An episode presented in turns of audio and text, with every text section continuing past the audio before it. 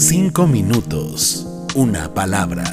El devocional de la iglesia Senda de Gracia. Hola hermanos y amigos, les habla su amigo Manuel García. ¿Han oído hablar de su primer amor? Y no precisamente me refiero a tu primera novia o esposa, ¿no? Que es lo que primero nos imaginamos.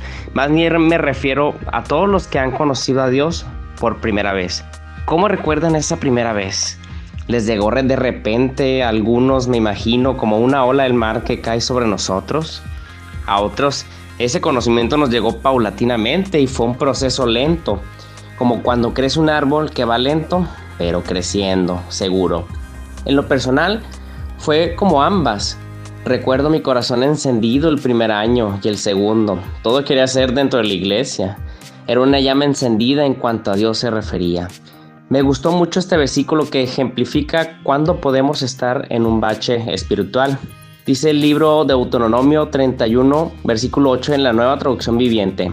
No temas ni te desalientes, porque el propio Señor irá delante de ti. Él estará contigo, no te fallará ni te abandonará. En este versículo, los hombres que dan ánimo como Moisés son una bendición. Moisés sabía que José podría estar nervioso, así que lo animó y lo empujó a hacer algo que quizás José pensó que era más que lo que podría llegar a ser. Dios utiliza a personas para animarnos, hermanos, en ayuda a cumplir el destino que Dios tiene para nosotros. Acércate a un hermano para platicar tu situación y animarte a seguir adelante. Esto es vida de iglesia, hermanos. Y quise hacer este devocional para recordarnos que siempre debemos andar así, como nuestra primera vez que conocimos al Señor, con esa llama que no se apague nunca e ilumine donde nos paremos, hermanos. Esto depende mucho de nosotros y es intencional, claro, porque a veces nos relajamos y no debe ser así, nuestra carne nos gana, lo sé. Debemos buscar el reino del Señor siempre, ya sea en oración, leyendo su palabra día con día, en acción, siendo testimonio del carácter de Jesucristo para su gloria donde nos paremos, hermanos.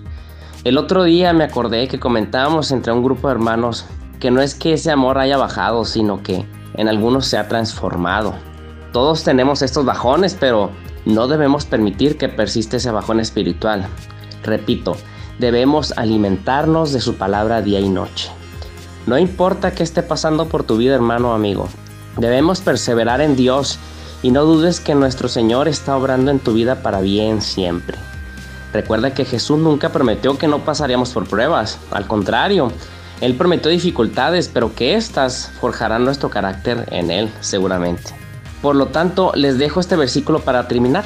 Hebreos capítulo 12, versículo 1 en la nueva traducción viviente dice, ya que estamos rodeados por una enorme multitud de testigos de la vida de fe, quitémonos todo peso que nos impida correr, especialmente el pecado que tan fácilmente nos hace tropezar, y corramos con perseverancia la carrera que Dios nos ha puesto por delante. Hermanos, el pecado puede evitar que avancemos, pero también hay otras cosas que no son pecado, sino simples estorbos que pueden impedir que sigamos corriendo efectivamente la carrera que Dios nos tiene para nosotros.